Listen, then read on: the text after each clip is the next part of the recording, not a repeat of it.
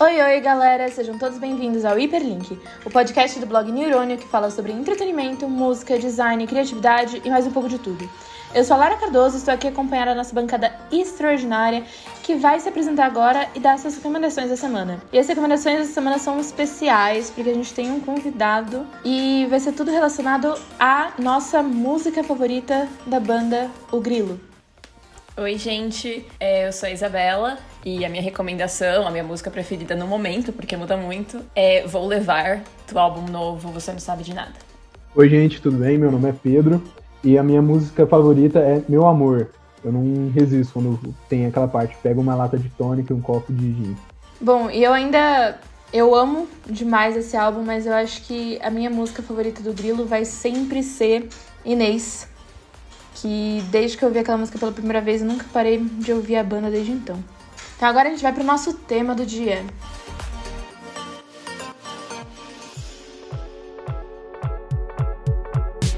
O Hiperlink de hoje é diferente de qualquer outro episódio que a gente já gravou.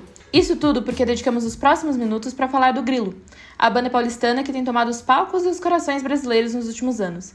E o seu novo disco, Você Não Sabe de Nada, que foi lançado na última sexta, 26 de março. A banda é composta pelo Felipe Martins, o Fepa, na guitarra, o Gabriel Cavalari no baixo, Lucas Teixeira na bateria e o Pedro Martins no vocal. Inclusive, a gente trouxe o próprio Teixeira para falar sobre a banda e o álbum novo. Mas antes de qualquer coisa, gente, é... como vocês conheceram o Grilo? Bom, eu, quando eu tava em, no primeiro, segundo colegial, assim, não sei se foi 2017, 2018, é, eu tava numa vibe meio. vou ouvir uns rock. Aí, eu tava fuçando nas playlists feitas pelo Spotify e em uma delas tinha uma música brasileira. Eu fiquei tipo, que doideira! Vou dar uma chance. Aí eu fui ouvir e era Serenata Existencialista, que muitos conheceram o Grilo por causa dela. E, nossa, eu amei, tipo, achei genial, assim, a, a letra é muito boa e, tipo, a música em si também. Ah, eu lembro que eu ouvi por muito tempo e eu falei, mano, não, gostei muito dessa música, vou ouvir mais. Aí eu fui atrás da banda e desde então tô acompanhando. E quando lançaram Você Não Sabe de Nada, eu tietei. Então, é, eu conheci o Grilo, é, eu nunca ouvi, tinha ouvido falar, não conhecia ninguém gostava, e depois eu descobri que todos meus amigos de São Paulo gostam, que é uma banda que acho que tá presente, tipo, crescendo muito, assim. Mas eu conheci eles através de uma propaganda no Instagram, através da música do Contramão. É, que é uma, e hoje em dia, tipo, depois de Meu Amor é minha música favorita, Contramão. Então foi, tipo, através de uma propaganda paga, assim, que eu comecei a ouvir, aí eu ouvi e falei, nossa, essa, tipo, muito da hora. Aí eu comecei a, eu achei o nome da banda super legal, aí eu comecei a ouvir outras músicas, assim, e aí hoje em dia eu sou muito fã. Bom, comigo, no meu colégio, né, no Band, o Grilo costumava ir tocar. Lá pra 2017, 2018, eles participavam da Semana da Música. Então, tipo, do nada a gente tava saindo de prova, ou saindo de uma coisa assim. E aí a gente ouvia, tipo, música tocando. Eu lembro que a primeira vez que eu ouvi eles foi assim, tipo, totalmente sem querer, porque eu não fazia ideia do que era a Semana da Música, muito menos que eles traziam banda pra escola. E nossa, tipo, desde lá me apaixonei pela música deles, fui caçar, encontrei Herói do Futuro. Um grande hino. Todo, todo aquele EP e agora esse álbum sensacional, né? Mas eu acho que agora a gente vai para o que interessa que são que é a nossa entrevista com o Teixeira.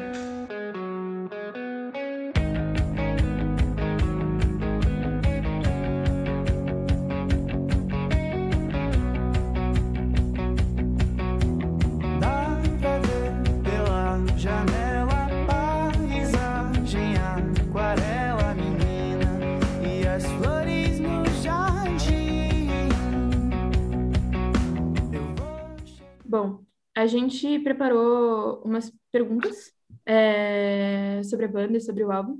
Mas de início eu acho que, tipo, a gente queria começar com uma que é mais geral. Tipo, como que você descreveria a música do Grilo? O que, que vocês julgam mais importante, assim, na hora que vocês estão criando? Eu acho que como é uma música que tem muito cada um dos integrantes, assim, é, e talvez por isso a gente esteja muito ainda relacionado ao, ao rock, a bandas, porque cada um dá muito essa individualidade, é um pouco difícil elencar prioridades, assim, coisas que se ressaltam mais, principalmente falando no geral e não de músicas específicas. Mas eu acho que, é, já que tem que fazer escolhas, com certeza a letra é, do Pedro, a poesia que ele traz, é, a forma com que ele escreve, tipo, dá um tom que conecta muito todas as outras músicas, apesar delas serem diferentes em ritmos, em intenções. Então, com certeza, a forma mais irônica, é, mais é, poética, do jeito que ele escreve, eu acho que pode ser um ponto bem importante, assim, para a musicalidade. Sim, nossa. Ai, muito bom. Eu sou meio muito fã, assim, então. Tipo, sobre o disco, como que foi o surgimento de Você Não Sabe de Nada? E, tipo, como que foi o processo de produção, levando, tipo, todo esse momento é, da pandemia, sabe? Como que afetou o processo de criação dele? Então, é, vem desde 2019, na verdade, que é quando o Fep entrou. É, quando ele entrou para a banda, a gente acabou tocando no Lollapalooza e, em consequência, também, tipo, a gente começou a fazer muitos shows maiores, que a gente começou a se adaptar muito como banda, assim. Tipo, foi um salto de maturidade muito grande em um tempo muito pequeno. Então, eu diria assim que 2019 inteiro e uma parte de 2020 também, a gente não pensava em composições praticamente. Assim, a gente foi muito focado em conseguir acompanhar o ritmo que as coisas estavam crescendo e, consequentemente, também a gente nunca teve, nunca tinha tido esse momento de sentar e falar o que, que a gente queria fazer daqui para frente, sabe? Era sempre trabalhando coisas que a gente já tinha gravado e, enfim, é, trabalhando para a peteca não cair. E aí, 2020 entrou, um pouquinho antes da pandemia, a gente já estava reunindo algumas composições soltas, a gente já estava é, se desvencilhando um pouco dessa parada de só pensar em show, só pensar em, em trabalhar a banda. E foi um momento, assim, que, tipo, rolou muitos encontros, no sentido de cada um se entender artisticamente, mas também rolou muitos desencontros, porque era um momento também que cada um queria muito colocar individualidade, só que a gente precisava entender até que ponto elas cabiam dentro de um coletivo, saca?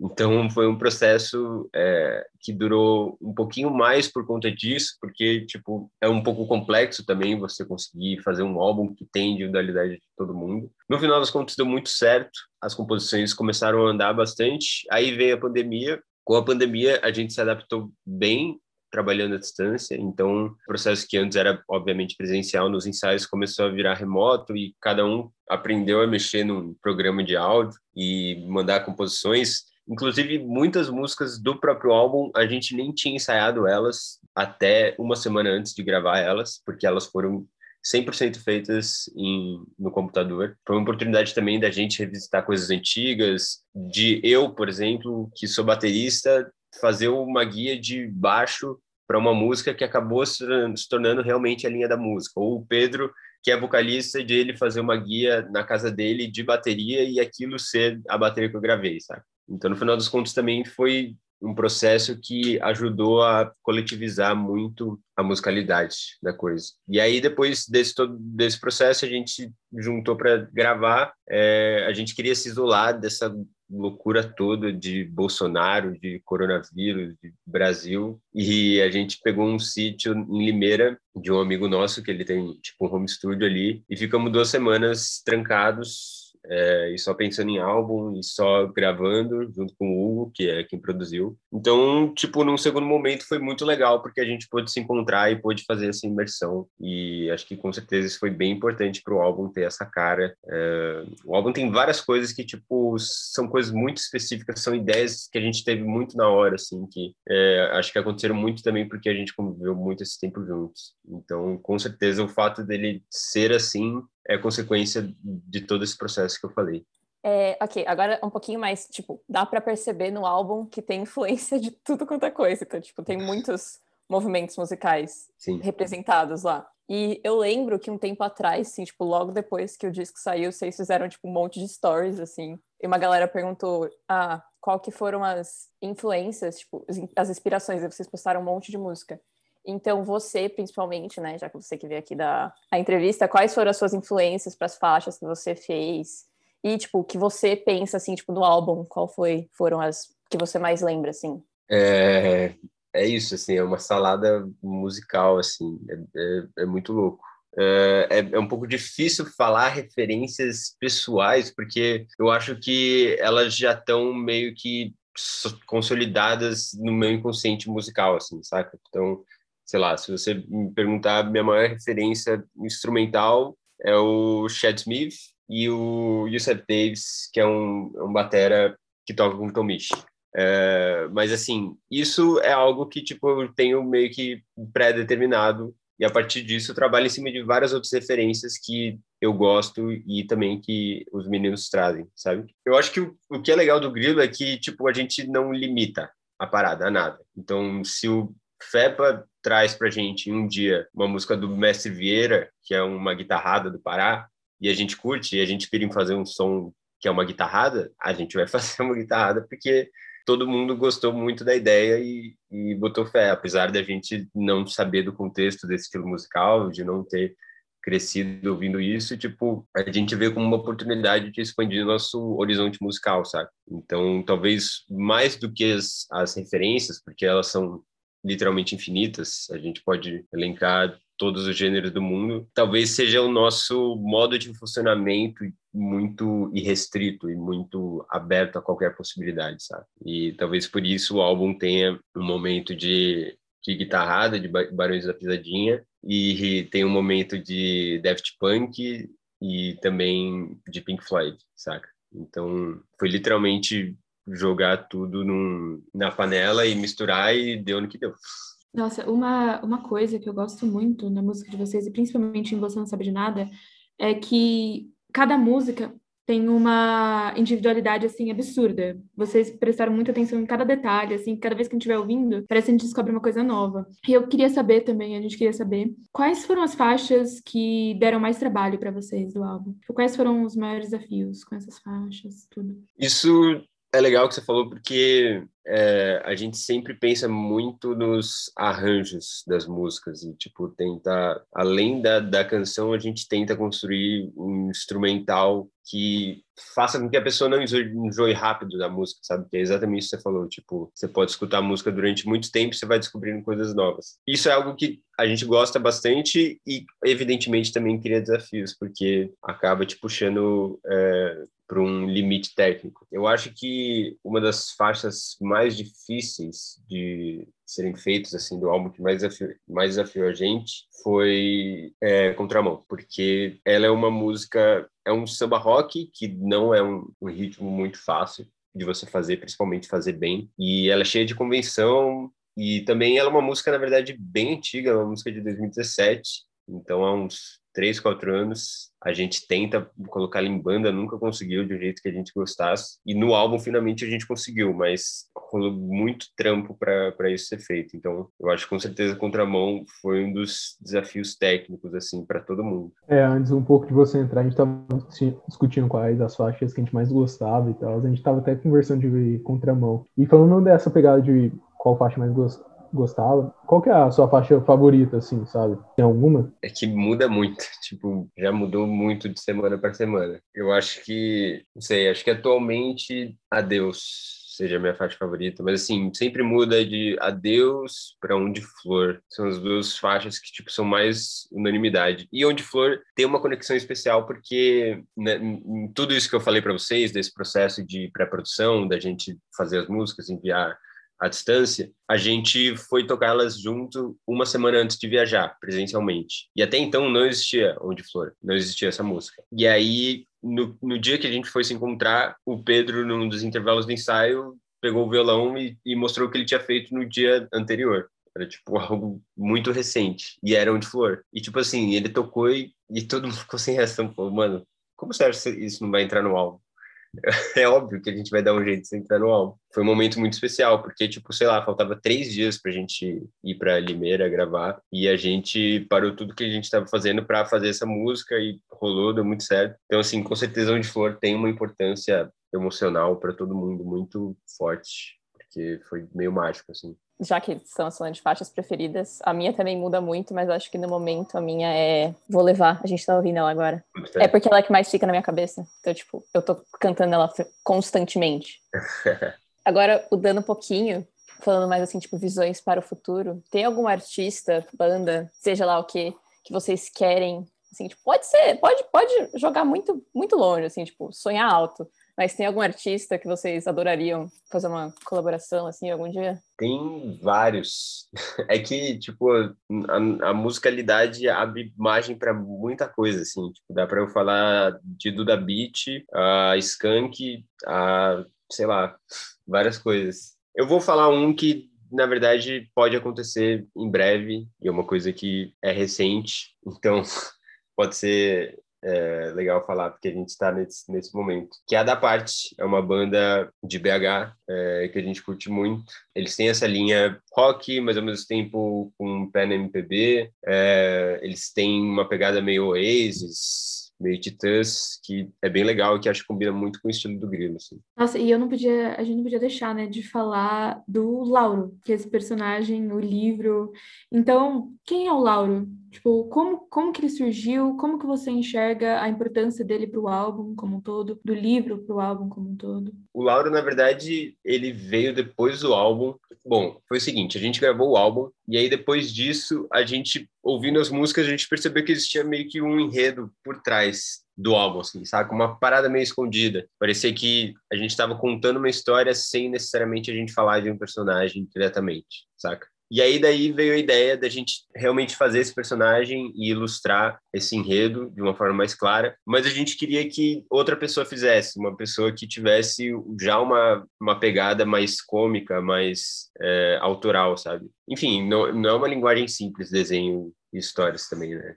Como se fosse algo de boa para fazer. É, e aí eu já conheci o trabalho do Pietro Soldi, que é um cartunista que faz cartoons para a revista Trip, que eu acho muito massa. Sempre gostei muito do trampo dele e fui falar com ele sobre o projeto. É, foi literalmente um e-mail assim que conectou a gente. Ele gostou demais da ideia. E aí, tipo assim, na hora que a gente foi fazer uma reunião com ele para falar sobre o álbum, a gente queria muito mais que ele tivesse uma interpretação da coisa, sem que a gente falasse muito, para daí ele vir com uma proposta, saca? Acho que a gente queria quase como se um quinto integrante fizesse parte do, do, lançamento do álbum. E foi muito isso, assim, tipo, logo depois ele veio com o Auro, que era esse personagem que queria falar muita coisa, queria estar ali sempre querendo ser o dono da razão das coisas, querendo ser o, o o centro das atenções das pessoas, mas ao mesmo tempo percebendo que talvez ele precisasse fazer as pazes consigo mesmo para não precisar de tantas é, atenções para ele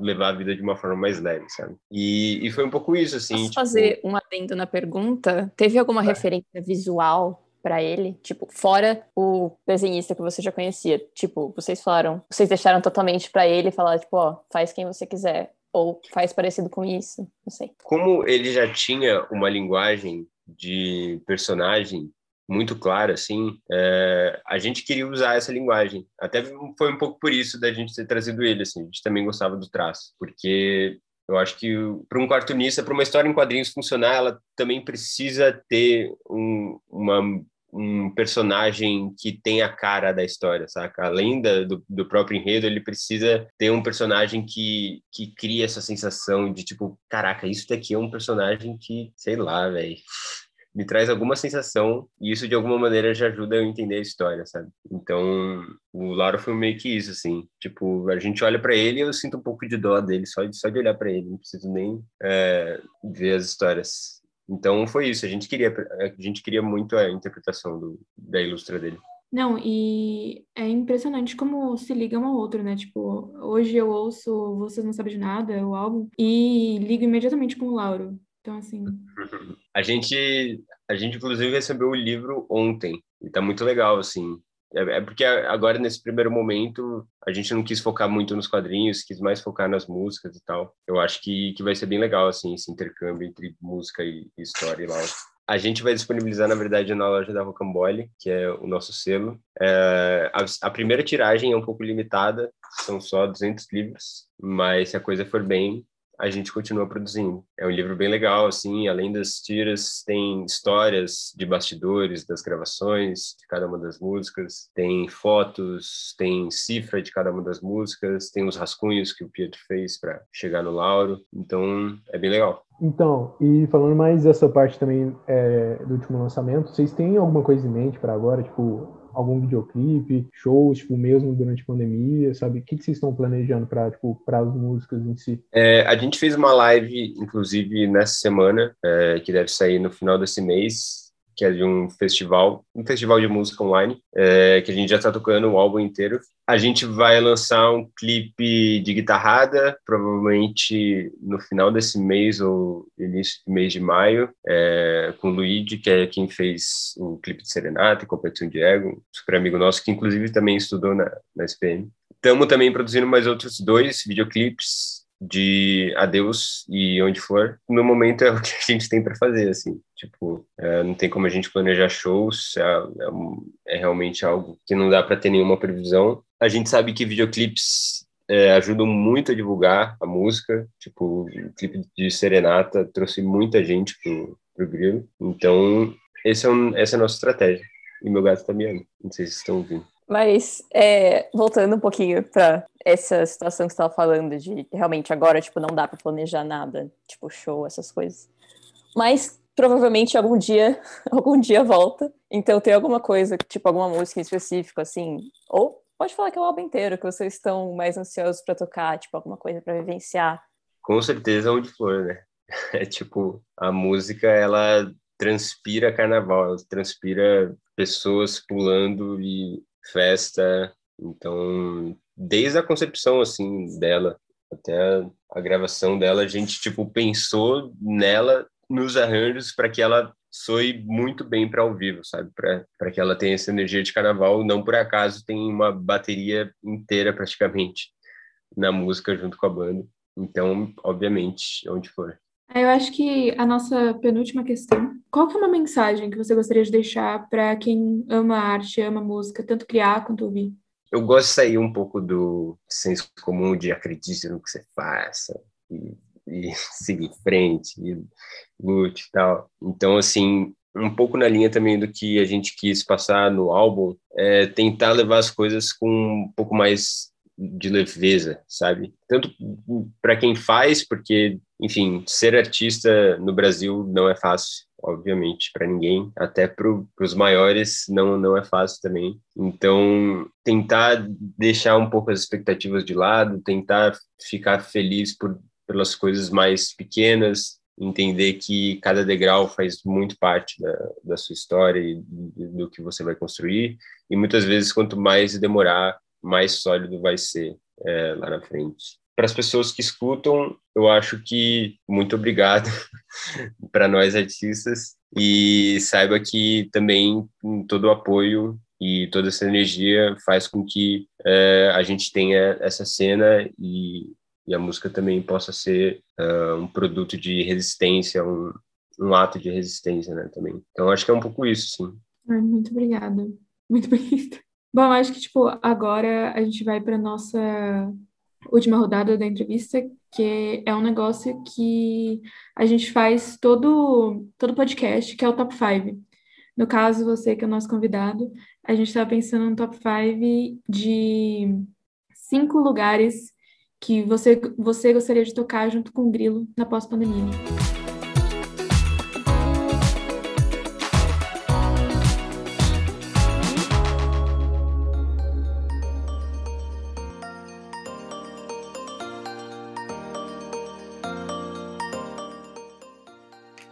com certeza num bloco de carnaval, é, tocando só as músicas carnavalescas do Grilo, seja na rua em São Paulo mesmo, ou melhor ainda seria no, na Bahia, em algum lugar do, do Nordeste. Pô, obviamente Rock in Rio, Lollapalooza, são palcos incríveis, um desses a gente já teve o prazer de passar, mas acho que no atual momento, com muito mais músicas e com uma base mais sólida de fãs. Tudo isso eu acho que seria muito mais especial.